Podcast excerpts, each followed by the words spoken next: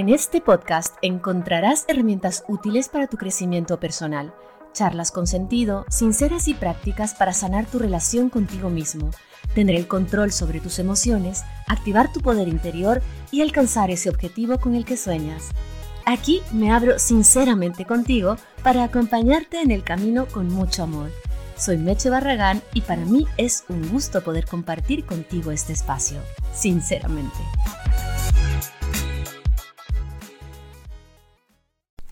Y aquí estoy una vez más para compartir contigo este cafecito o este vinito o esta comida o este espacio en el que te das un break en tu horario de trabajo o donde quiera que estés para compartir conmigo esta charla, esta conferencia sobre las heridas de la infancia. Un temazo que se viene a continuación, a quien sinceramente yo soy Meche Barragán, gracias por estar conmigo, apoyando. Por supuesto, gracias mil a toda esa gente que está conectada también a través de Instagram, arroba meche, guion bajo, barragán.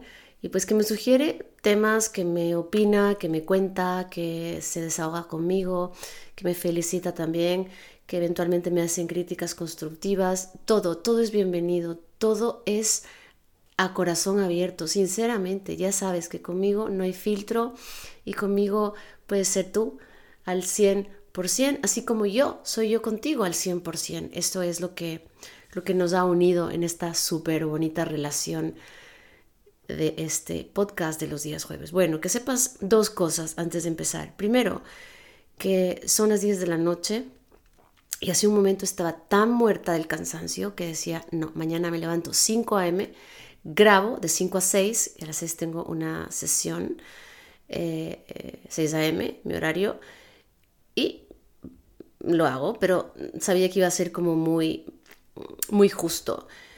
Em, y ahora que estoy sentada en el micro se me fue todo el cansancio, fíjate.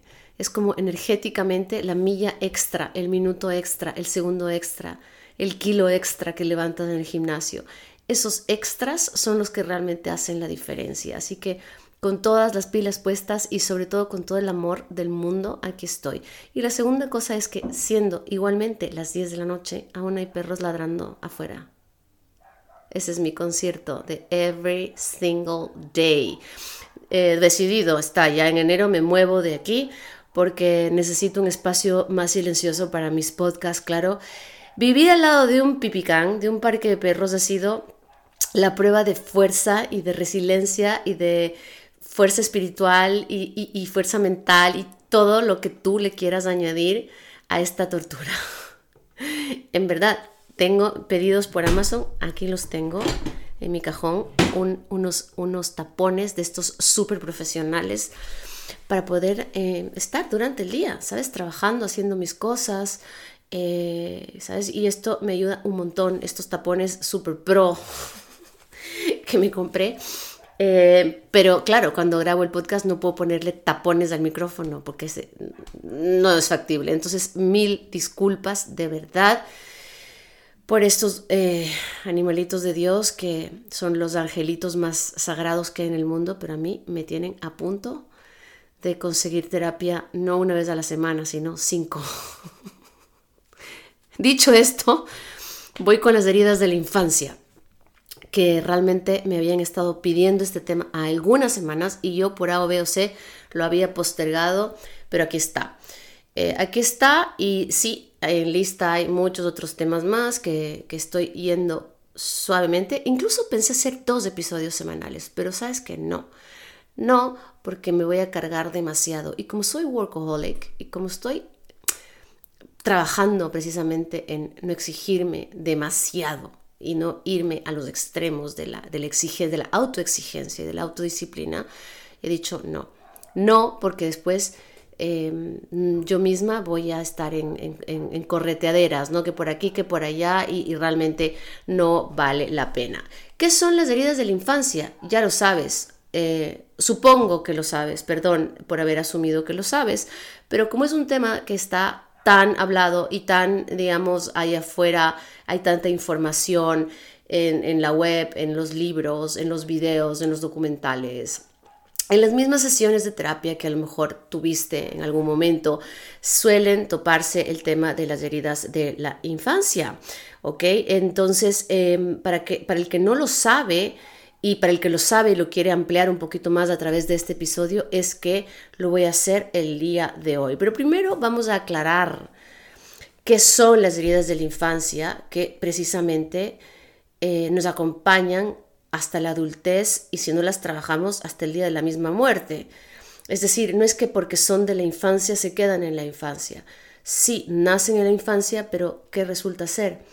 Que estas experiencias traumáticas, dolorosas, que nosotros experimentamos cuando somos niños pueden tener este impacto duradero, o sea, duradero en la forma en la que alguien se siente y se comporta en su vida adulta. ¿Ok? Entonces, ¿esto qué quiere decir? Quiere decir que cuando eh, somos niños, pues vamos generando estas heridas por las razones que ahora vamos a comentar, pero ¿qué resulta ser? Que te afectan cuando más en la adultez. Son como una especie de lesión, o sea, de lesión afectiva que te impide llevar una existencia saludable, una existencia balanceada. Esta huella, esta, esta cicatriz, esta, esta, herida, como su nombre lo indica, eh, en lo que más se ve reflejada y en lo que más nos dificulta es en las relaciones personales en las relaciones de pareja, en las relaciones eh, con amigos, con amigas, con familia. Y por supuesto, hay algo más que es importante mencionar que nos incapacita para afrontar los problemas con mayor resistencia, con mayor soltura, con mayor seguridad. Bien, em, es normal y frecuente que casi todos tengamos una o varias de ellas más o menos profundas, ¿ok? O sea, no es que hay que tener vergüenza o sentirse mal por tener una o dos o tres heridas de la infancia, ¿sabes? Como es hasta cierto punto normal. Y lo normal también, lo que corresponde sería en la edad adulta identificarlo y trabajarlo. La infancia infancia, como sabemos, es una etapa súper crucial en el desarrollo de una persona. Es donde se forjan las bases de la personalidad, las relaciones, las emociones. Durante este tiempo de la infancia, los niños pueden enfrentar algunas experiencias que, dependiendo de la forma en la que se manejen, pueden dejar una marca profunda en su bienestar emocional y obviamente en su bienestar mental. Estas experiencias dolorosas, por llamarlo así, o traumáticas, muchas veces se conocen como heridas de la infancia. ¿Ok? Y el problema está cuando somos adultos y seguimos viviendo a través de esas heridas. Esas heridas pueden ser el resultado por ejemplo, de diferentes situaciones, como el abuso físico o emocional, por ejemplo, la negligencia, el abandono, la pérdida de un ser querido, eh, los problemas, los conflictos familiares o cualquier otro evento estresante o traumático que ocurre en, en la infancia. Entonces, estas heridas de la infancia se pueden manifestar de muchísimas maneras y afectar a las personas de manera única. ¿Sabes? Como yo tengo una o dos o tres heridas, tú tienes quizás las mismas, pero nos afectan de manera diferente, porque somos personas diferentes. Algunas de esas heridas, por ejemplo, pueden generar em, sentimientos de abandono o sentimientos de rechazo, por ejemplo. Otras heridas pueden causar una autoestima baja o una eh, dificultad para establecer relaciones saludables. Por ejemplo, también importante mencionar que algunas de esas heridas pueden generar problemas de confianza o dificultades incluso para regular y para gestionar las emociones. ¿ya? En la edad adulta es cuando estas heridas empiezan a tener este impacto significativo, este impacto en nuestra calidad de vida, en nuestras relaciones, en nuestros trabajos. Sí, no se abordan adecuadamente. Y es importantísimo, ojo, tener en cuenta que no todas, ojo ahí, no todas las experiencias difíciles de la infancia se consideran automáticamente heridas. Hay que tener mucho ojo. Por eso está la terapia, porque en la terapia tú puedes definir, esto sí que me parece que es una herida de la infancia, esto no. Esto se ha causado a lo largo de mi vida por otras razones o por otros, o por otros factores. Entonces, cabe recalcar otra vez que no todas las experiencias difíciles son heridas de la infancia. ¿okay? Yo, por ejemplo, em, no sé, viví en mi, infancia una, una suerte de bullying durante unos años pero no considero que eso sea una herida de la infancia o que me haya generado consecuencias tan, eh, tan graves como otras que sí puedo considerar que tengo y que son heridas de la infancia. Ojo, los niños son resilientes y tienen una capacidad innata para adaptarse. Pero cuando estas experiencias traumáticas superan su capacidad de enfrentar las cosas, pueden dejar esta marca esta huella en su desarrollo emocional. Y entonces ahí es cuando viene que tú me preguntas, y entonces yo de adulto, a día de hoy, ¿cómo sé que tengo una herida de la infancia? ¿Ok? Identificar si se tiene una herida de la infancia puede ser un proceso complejo. ¿Por qué? Porque los efectos de estas heridas pueden manifestarse de diferentes maneras y variar de una persona a la otra. Ojo, no te vayas a poner a compararte. Ah, es que tú tienes una herida de abandono y actúas así, entonces yo también debería actuar así, o yo también debería sentir estas inseguridades, o yo también debería sentirme así de mal en las mismas ocasiones. No, ojo, ¿ah? Varía de una persona a otra, inclusive entre hermanos. Entre hermanos se pensaría que como son criados por los mismos padres o los mismos cuidadores, entonces hay que tener o, o, tener o manejar ciertos patrones. No, nada que ver. Sin embargo, pues hay algunas señales comunes que pueden indicar la presencia de heridas de la infancia en la edad adulta. ¿Okay? Vamos a ver uno a uno algunos patrones o algunos indicadores, digamos, que podrían sugerirte la idea o la existencia de estas heridas no resueltas. ¿sí? Como para que puedas tener una idea, porque como te digo, cada caso es diferente, entonces importantísimo en terapia tú manejarlo y, perdón, e intentar encontrar la punta del iceberg para que luego podamos ir hacia abajo, ¿no? Descubriendo todo el iceberg. Por ejemplo, una de las características o un indicador importante puede ser las relaciones disfuncionales, que es la más clásica por la que normalmente vienen a, las consultas de coaching y mentoring, ¿no? Porque no puedo mantener relaciones saludables. Las personas con heridas de la infancia a menudo experimentan dificultades en sus relaciones interpersonales, de pareja, con amigos, con familia. Por ejemplo, pueden tener miedo al compromiso. Por ejemplo, pueden tener problemas para confiar en los demás. O, por ejemplo, pueden establecer relaciones tóxicas o repetir patrones poco saludables en sus vínculos afectivos. todos estos se consideran como patrones disfuncionales.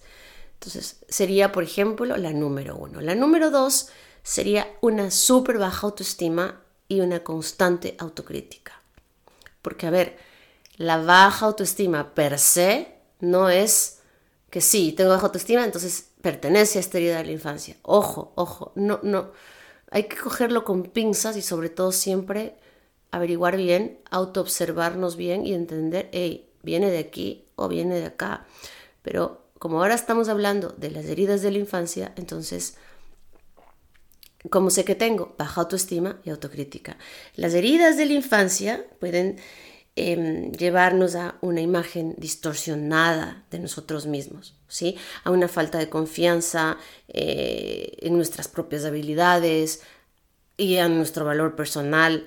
Las personas que tenemos pues heridas de la infancia a menudo nos juzgamos severamente a nosotros mismas y tenemos dificultades para reconocer nuestros logros. Y digo, nos, me incluyo porque eventualmente y efectivamente yo he reconocido también que he tenido heridas que sanar.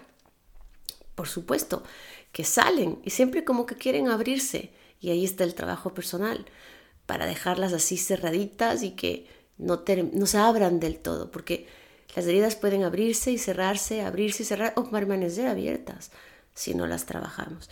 Otra sería, por ejemplo, comportamientos adictivos o autodestructivos. ¿Sí?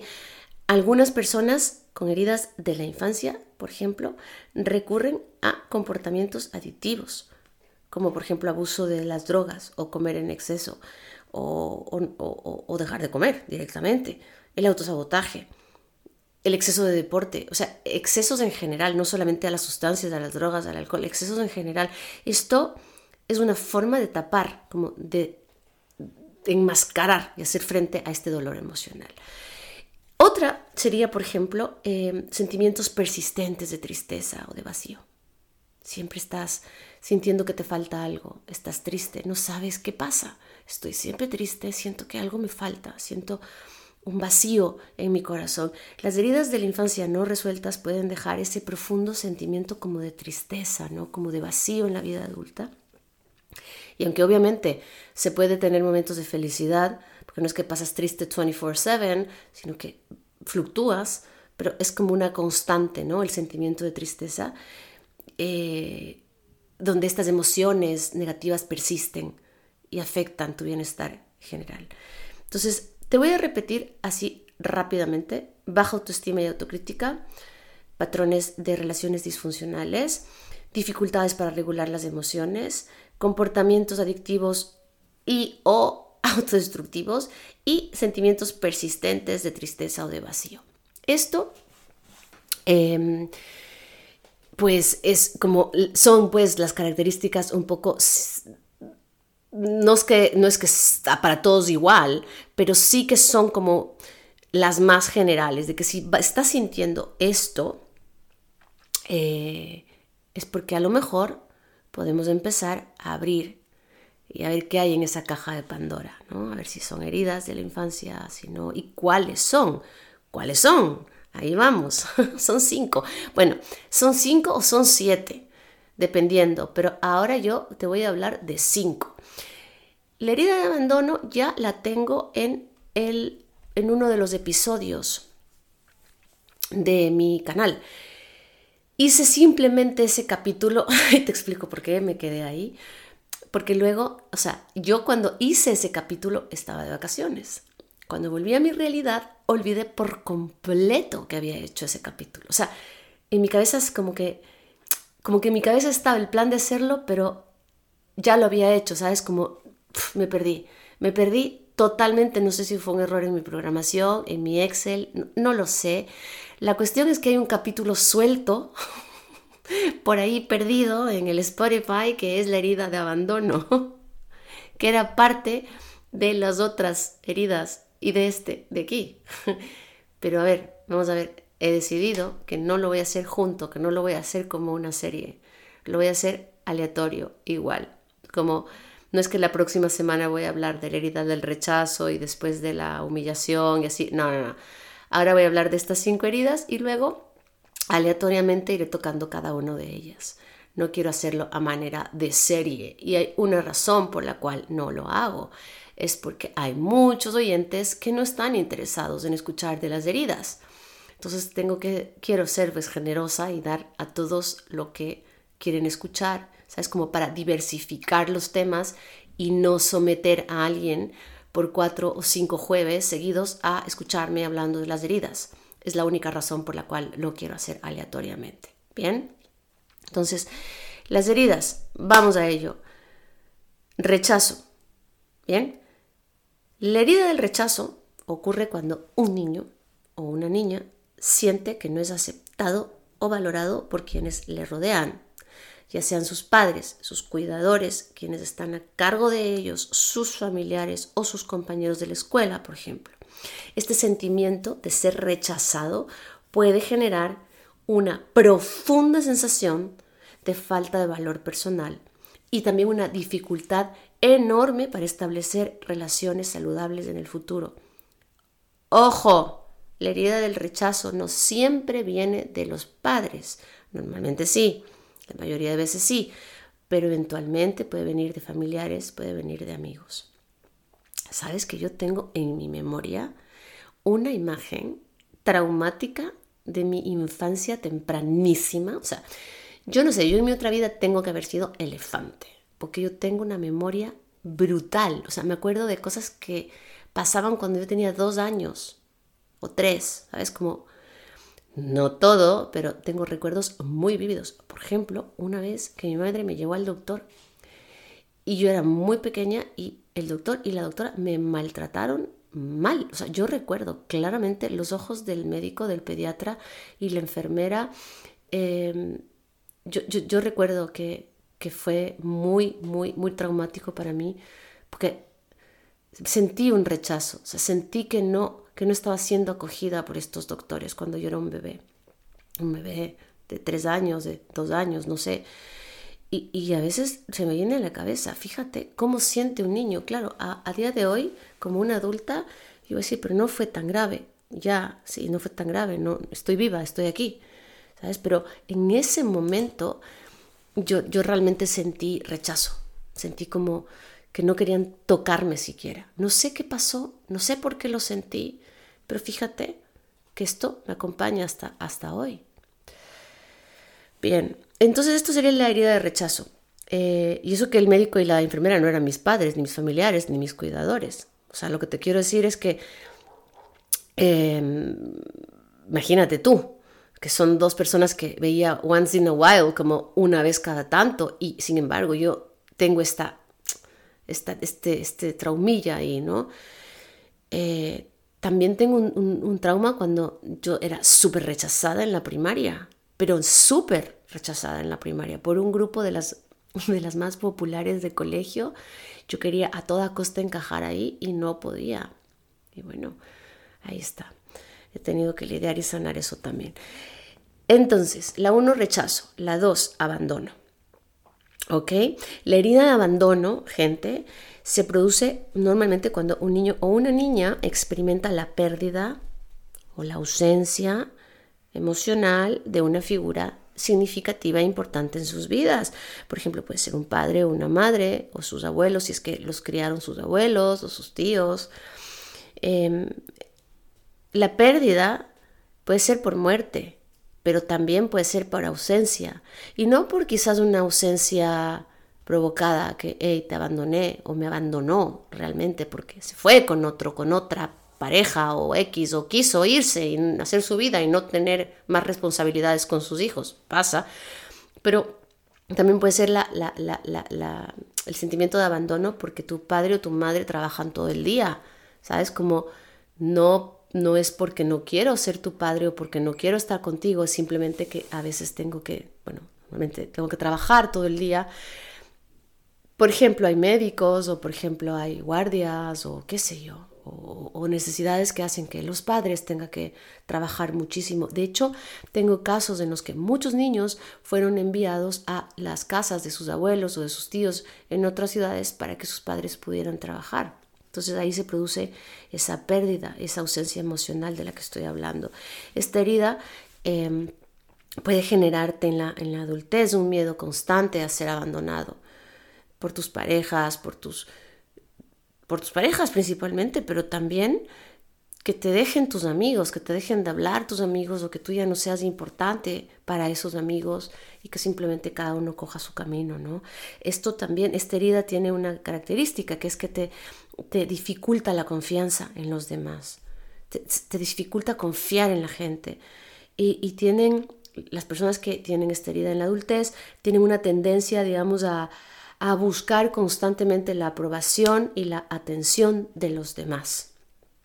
Hay la tercera herida, que es la herida de la humillación. Importantísima esta herida que ocurre cuando un niño es objeto de burlas o de críticas o de humillaciones por parte de sus papás o de sus familiares o de sus compañeros. Mira, uno a veces ha recibido de sus padres burlas, que para ellos quizás era una broma, pero para un niño quizás era una cosa terrible. Que hablen del cuerpo de los niños, del pelo de cómo se ven, de lo vagos que son, eres un vago, de, de mierda y, jajaja, él es el vago de la casa o él es el gordito de la casa o él es la flaca. Tengo en sesión una chica que tiene realmente un dolor en su corazón porque era muy delgadita en su infancia y todos se le burlaban y le decían de todos los apodos del mundo porque era muy delgadita y se sentía humillada, tenía mucha vergüenza en su adultez, muchísima vergüenza de mostrarse. Imagínate que ya no era ni tan delgada en la adultez, no obstante, esa herida estaba abierta, entonces de todas maneras ella no tenía una buena percepción de su cuerpo. Se sigue sintiendo que era el palito de, dientes, como ella decía, que parecía un palillito. Entonces, claro, fíjate cómo estas heridas de los niños interiores, no sanos, no sanados, nos acompañan hasta, hasta la adultez. Entonces, esta experiencia cuando te humillan, cuando te hacen bromas, puede generar una autoestima baja y sentimientos de vergüenza, que es lo que dije hace un momento, y esta tendencia como a desarrollar una personalidad sumisa, ¿no? O puede ser también todo lo contrario, una personalidad a la defensiva y agresiva. Entonces, hey, a mí ya no me vas a humillar más porque ya soy un adulto. Entonces te voy a agredir o me voy a defender. O por el contrario, dependiendo de tu carácter y como dije antes, cada persona reacciona a estas heridas de manera diferente. Puede adoptar una personalidad sumisa, como sí, sí, yo permito todo y que pasen por encima mío y, y ahí está, ¿no? Porque esa es la forma en la que crecí. Cuarta herida de la infancia, la traición. La herida de la traición se produce cuando un niño o una niña experimenta esa ruptura de la confianza en una relación significativa deja de confiar en sus padres, deja de confiar en quienes lo cuidan. Por ejemplo, la infidelidad de un padre o la traición de un amigo, ¿sabes? O la traición de una amiga. Esta herida puede generar dificultades para confiar en los demás, puede generarte miedo a conectar, a tener esa intimidad emocional. ¿ok?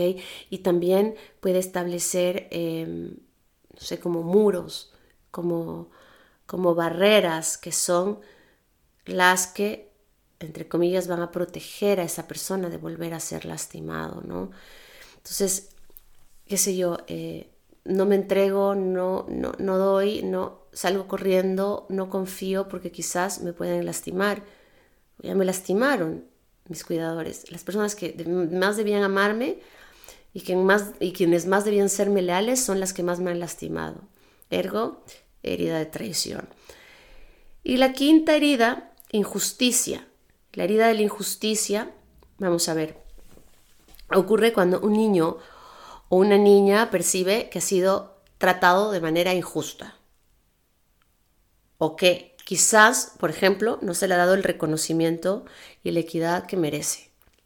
¿Sí?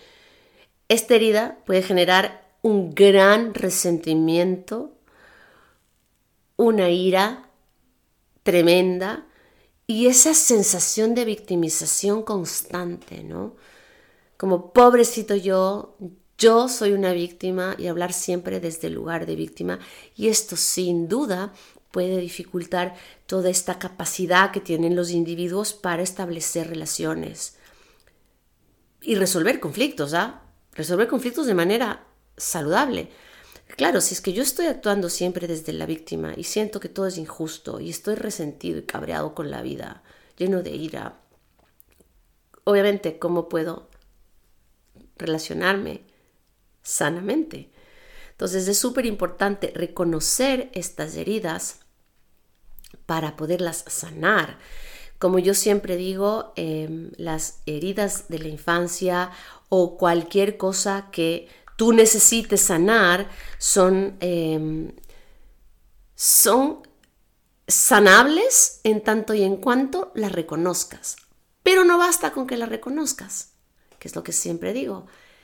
Es la punta del iceberg. El reconocerlo es solamente el inicio. Yo tengo gente en mis sesiones que se quedaron en la etapa de ya sé lo que me pasa, ya lo tengo estudiado, ya lo manejo de de la A a la Z, sé exactamente por qué nació, a raíz de dónde nació, o sea, son prácticamente sus propios psicólogos para descubrir, sus propios terapeutas para descubrir.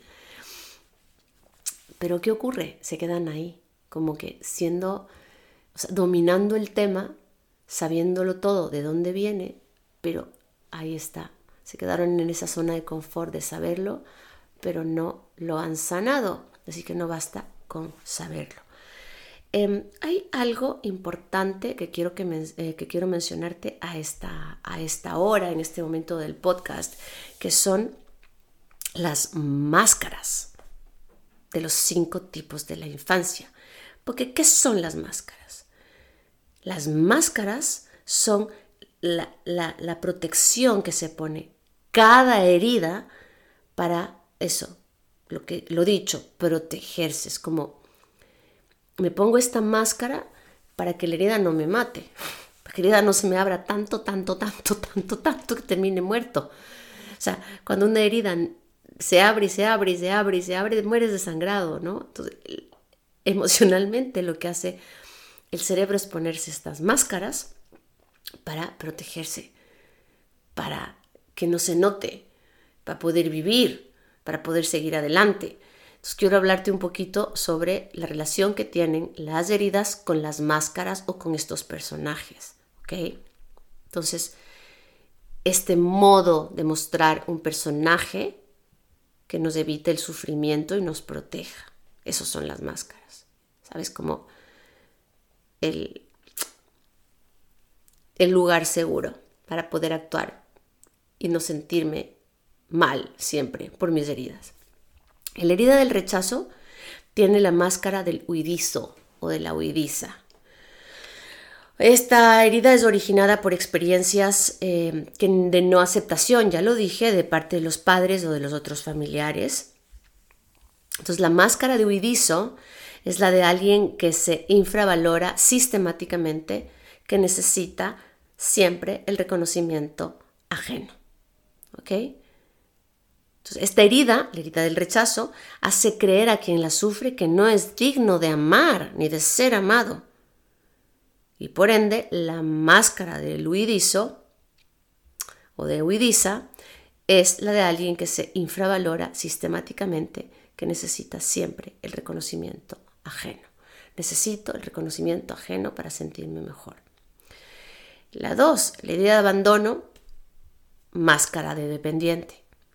La herida de abandono, ya lo dijimos antes, es la de quien sintió o, le faltó o fue carente de amor, de compañía, de protección, de apoyo o de cuidado durante la infancia.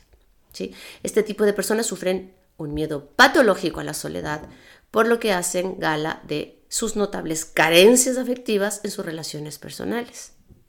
Entonces se ponen esta máscara de dependientes que les lleva a aferrarse emocionalmente a cualquiera que les muestre un mínimo de atención. Ah, me mostraste atención, me agarro como un koala y no te suelto, soy dependiente, total. Entonces, es la máscara que se ponen los de la, los de la herida de abandono, digamos.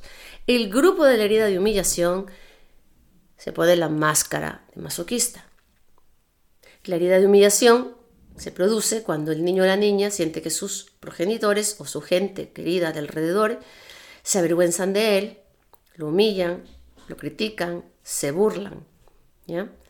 Entonces, esta desaprobación y esta burla real o imaginaria, uy, perdón, de sus padres, les genera a las personas con herida de humillación esa dificultad para ver sus propias virtudes. ¿Sí? Porque claro, si mi mismo padre me está criticando a saco, ¿cómo yo voy a ser capaz de ver mi virtud? Dice el niño. Y así, bueno, crece el adulto. ¿Ya? Entonces, como son incapaces de ver sus propias virtudes, de ahí la máscara de masoquista. Puesto que además merece censurarse continuamente. Ellos suelen anteponer las necesidades de los demás a las suyas, con el fin de ganarse su afecto. Incluso haciendo cosas que no les gustan o no quieren o no son o que no se alinean con sus principios y valores. La cuarta herida, que es la de la traición y la máscara de controlador o controladora. Cuando un niño o niña se siente traicionado, como dijimos antes repetidamente, por alguno de sus padres o de su entorno cercano y querido, porque los padres eh, mienten o no cumplen sus promesas o traicionan, nace dentro de él o de ella, niño o niña, una actitud de aislamiento y desconfianza. Como, mejor no confío por aquí porque seguramente me van a traicionar.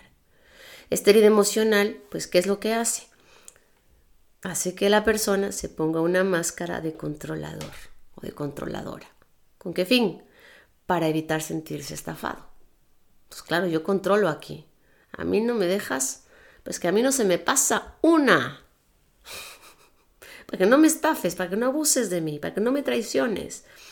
Se trata de personas de carácter súper fuerte, dominante, que pueden entender, por ejemplo, el rencor, la agresividad, y que a menudo, ante el temor de ser engañadas de nuevo, hacen gala pues de sus comportamientos y caracteres eh, extremadamente posesivos, ¿no? Porque quieren poseer para tener esa seguridad de que no va a haber una traición. La herida de la injusticia tiene una máscara, que es la máscara de rígido o de rígida, ¿sí? Los hijos de padres autoritarios y distantes suelen desarrollar una herida de injusticia, como lo dijimos antes, pues no importa cuánto se esfuerce el niño por complacerle, siempre estarán sometiéndolos a un exigente y constante, como con una lupa, están ahí. Sí, hiciste bien esto, pero hiciste mal lo de acá. Sí, te sacaste un 20 sobre 20, un 18 sobre 20, pero podías sacarte un 20 sobre 20. ¿Mm? O sea, este constante como escrutinio, digámoslo, va a generar en ellos la sensación de ser eh, ineficientes e inútiles. Claro, porque lógico, por más que lo haga bien, si mis padres me dicen que no lo hago bien, ¿qué significa? Soy un inútil, ¿no? ¿Sí? Y de adultas, estas personas eh, de este tipo, cuando ya son adultas, se traducen en una máscara de rigidez, rígido, rígida. Esto es eh, característico en personas con caracteres, valga la redundancia, obsesivos e inflexibles que no saben pedir ayuda o tampoco saben relajarse. ¿Ok?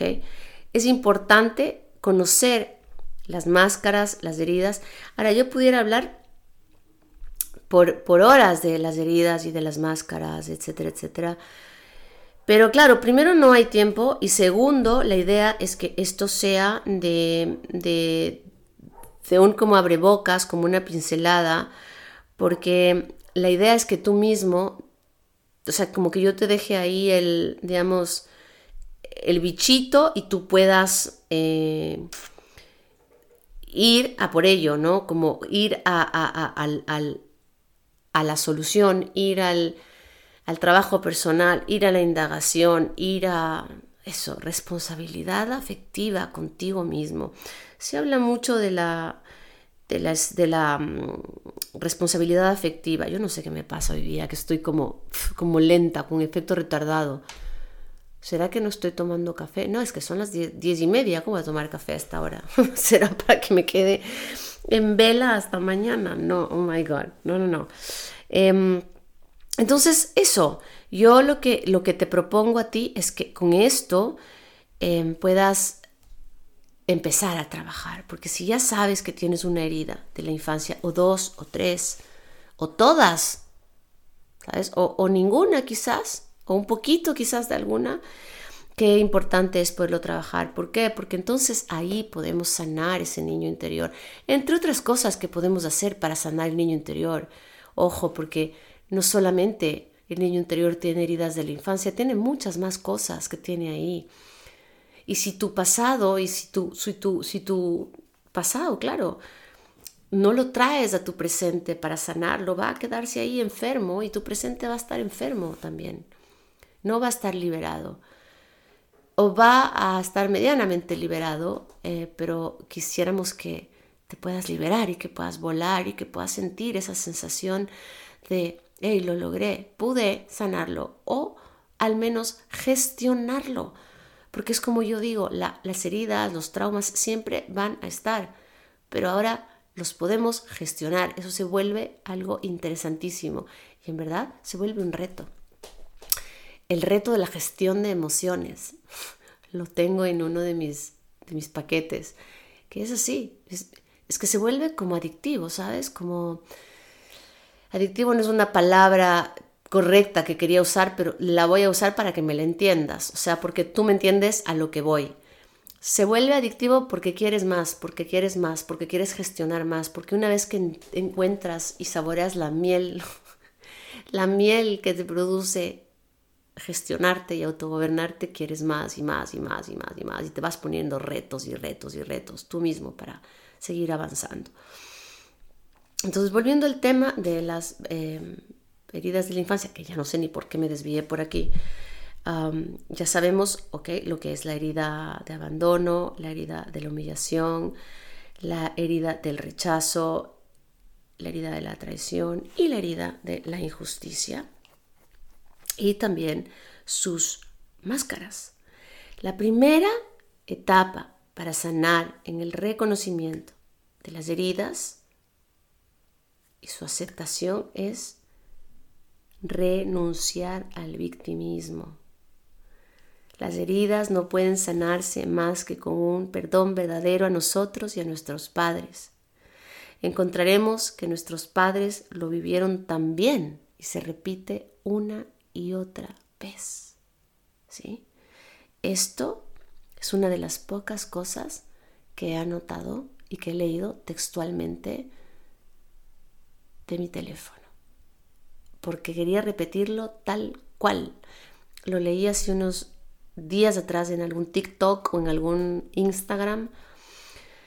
Eh, que por cierto, si conoces a alguien que, que maneje TikTok, necesito, porque soy una bestia. O sea, si yo ya con el Instagram tengo bastante, lo tengo al TikTok ahí abandonado con cuatro videos paupérrimos, que hasta me da vergüenza y ya lo voy a cerrar.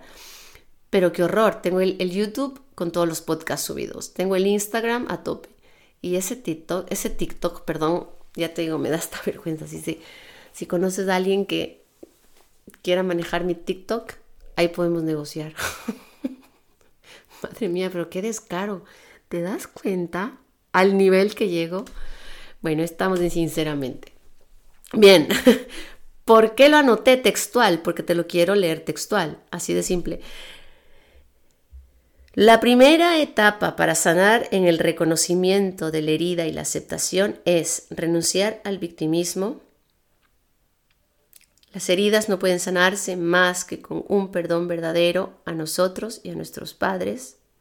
Y encontraremos que nuestros padres lo vivieron también y se repite una y otra vez. ¿Sí? Esto en general de las heridas. Para sanarte la herida de rechazo, reconocer tus capacidades y valorarlas, comprometerte con lo que haces, en verdad, comprometerte con lo que haces. La de abandono, buscar independencia emocional, económica y espiritual, poner límites por Dios, decir que no, pero también aceptar el no. La de la humillación, reconocer los valores propios y familiares. Correr, bailar, tener un espacio de hobby y sacar tu energía del cuerpo. La herida de la traición. Permítete ser vulnerable. Permítete llorar más. Mostrarte vulnerable. Te hace valiente. Manejar la tolerancia y el respeto a los otros. Y por supuesto, ejercitar la paciencia, que es lo que hago yo aquí al lado cada día con los perros que ladran todo el día. Cuña para mí. Y la herida de la injusticia, tener cosas que te hagan sentir bien sin culpa. Hacer cosas que te hagan sentir bien sin culpa. Aprender a recibir sin pensar, perdón, que estás en deuda. Simplemente recibir, que es tan bonito y tan llenador como dar. Ok, entonces eh, yo para ir cerrando este episodio quiero primero darte las gracias y segundo siempre recomendarte a averiguar, averiguar, averiguar, averiguar, averiguar y sobre todo que que hagas eh, un trabajo personal. El trabajo personal, yo siempre lo digo, no es fácil, te requiere de muchísima disciplina. Si no te vas a comprometer, difícilmente lo vas a lograr, como todo en esta vida. Es como yo siempre les digo, quiero a mi entrenador, quiero abs para el viernes. no puede ser. Quiero culo para el viernes, quiero bíceps para el sábado que tengo un matrimonio. No, güey, es que no se puede. Es lo mismo, ¿sabes? Como cuándo me voy a sentir mejor, cuándo voy a sanar esta herida. Siempre me preguntan cuándo, ¿sabes? Como qué tiempo me va a tocar, a tomar, perdón, o como qué tan largo va a ser este proceso. Y en verdad, eh, no lo sé, no lo sé, pero no te enfoques en cuán largo va a ser el proceso, porque vivirlo en el día a día, vivir como un día a la vez, vivir hoy, te hace pensar, te hace ver, te hace sentir el proceso mucho más corto e inclusive luego te empiezas a ser amiga, amigo, te empiezas a amigar con los procesos. Yo antes le tenía terror a vivir un proceso, o sea, esto de que, por ejemplo, no, no quería terminar con una pareja que no me hacía bien o que no iba por ahí, simplemente por el miedo al, sufrimiento que iba a pasar después. ¿Sí? yo, yo prefería mantenerme ahí en el charquito del lodo, pero no saltar a decir, ok, voy a sufrir un poco y voy a pasarla mal un poco y entonces luego ya me voy a sentir bien. Tenía pánico. Ahora, claro, entiendo que es un proceso y me los tomo con Coca-Cola, me los disfruto inclusive a los procesos. Y la gente que lo ha pasado, que lo está pasando ahora, se puede dar cuenta que sí, que los procesos dolorosos también se pueden disfrutar y que dentro de los procesos dolorosos también hay alegría, porque sabes que estás aprendiendo y sabes que estás aprendiendo con conciencia plena, con los ojos abiertos, como tú te lo mereces. Es hora de dejar de vivir en piloto automático. Stop con el piloto automático. Es hora de acelerarte un poquito, de pum, meter la marcha y aplastar el acelerador y let's go. Vivir en piloto automático básicamente es como no vivir, ¿sabes? Eh, o estar un poco desagradecido con la vida, según yo. Ojo, todo lo que digo aquí, según yo. no las cosas em, de información real, ¿no? Pero mis comentarios son míos y yo pienso que el vivir en, piloto automático no te hace grato con la vida. Porque la vida está para que la vivas, para que la sufras, para que la llores, para que la rías. Y sí que se puede tener dos momentos en la vida al mismo tiempo, el malo y el bueno. Estoy triste porque lo dejé con mi pareja, pero estoy súper feliz porque me voy de tragos y de bailes con mis amigas. Y se puede. Y en serio, se puede dividir. Eh, voy, a voy a poner el sufrimiento en la, en la guantera del auto hasta salir de la fiesta. Luego lo cojo otra vez y me lo echo encima. Pero se puede. Eso se llama control emocional. Las heridas de la infancia se pueden sanar. Of course, my horse. Claro que sí que se pueden sanar. Se pueden sanar, se pueden transmutar y, puede ser un proceso maravilloso porque puedes encontrar ahí muchas cosas que quizás no habías encontrado. Y al sanar esas heridas, puedes igual sanar otras cosas más y a otras personas más que tú quizás no sabías o no tenías el conocimiento, el, digamos, el, en tu cabeza que, podías sanar con esa persona que a lo mejor ni te la imaginabas o no te acordabas ni que existía, ¿no? O un evento específico, hey, Ahora me acuerdo que cuando yo tenía tantos años pasó esto. Entonces, te invito a, comunicarte conmigo. ¿De qué manera te puedes comunicar conmigo? A través de mi Instagram, que siempre es lo más fácil. Meche barra baja barragán en Instagram o también mi website www.mechebarragán.com. Espero que este episodio te haya, te haya servido. Por favor, si te gustó, déjame un comentario, dale una puntuación. Te repito, ha sido un episodio breve em, porque no puedo hablar mucho tiempo de cada herida porque si no nos fuéramos a un podcast de tres horas. Luego iré hablando de cada una de ellas. De todas formas, si ya sientes que te identificas, ahí estoy para ayudarte. Y si tú quieres ayudar a alguien más, ya sabes, puedes compartirle este episodio para que lo escuche y a lo mejor se sienta identificado o le pueda ayudar en algo. estas palabras y esta conversación que hemos tenido tú y yo el día de hoy, sinceramente. Muchísimas gracias. Está a punto de salir mi libro, en breve. Yo quiero ser optimista. Tal vez no sea tan, tan en breve, pero va a ser medianamente en breve. y va a estar en Amazon y bueno, es un ebook que lo puedes comprar como ebook para leerlo de manera como en el Kindle o en tus dispositivos o lo puedes comprar también impreso. 30 días para sanar tu autoestima en español y también en inglés. Más adelante te mantendré con el update, eh, update perdón, de, esta, de esta información del libro. Me voy, un besito grande. Soy Meche Barragán, sinceramente, hasta la próxima semana. Antes de despedirme, si me, si me has eh, escuchado con una voz un poco distinta a, la otra, a las otras voces y a ese power y ese feeling y esos chistes y esas carcajadas que a veces meto, hoy, como te expliqué, ha sido un día duro, largo y cansado. Entonces, creo que es eso, porque yo también me siento como con dos rayitas menos de mi, de mi, como de mi bienestar completo. Si siento como que una o dos rayitas abajo. No le voy a prestar mucha atención, lo que voy a hacer es dormir. Y mm, es que, ¿sabes que ¿Por qué te lo digo? Porque hay gente que ya me lee en los podcasts. Me dice, pero ¿por qué estabas así ayer? ¿O por qué dijiste esto? Y a veces no lo dices y sientes, y, y sienten la vibra, porque de eso se trata, de esta conexión profunda que tenemos tú y yo. Tú eres parte de mi familia, yo soy parte de la tuya. Muchas gracias. Con esto me despido. Beso grande. Bye bye. Y es que sinceramente me parece que hizo bien. Te lo digo sinceramente. Sinceramente, aunque duela, te toca aceptarlo. sinceramente, haz lo que tu corazón te dicte. A veces es mejor ponerle cabeza, sinceramente. Y es que, sinceramente, no lo pienso llamar más. Sinceramente, es hora de cambiar. Sinceramente, quiero empezar de cero y volar. Sinceramente, te quiero.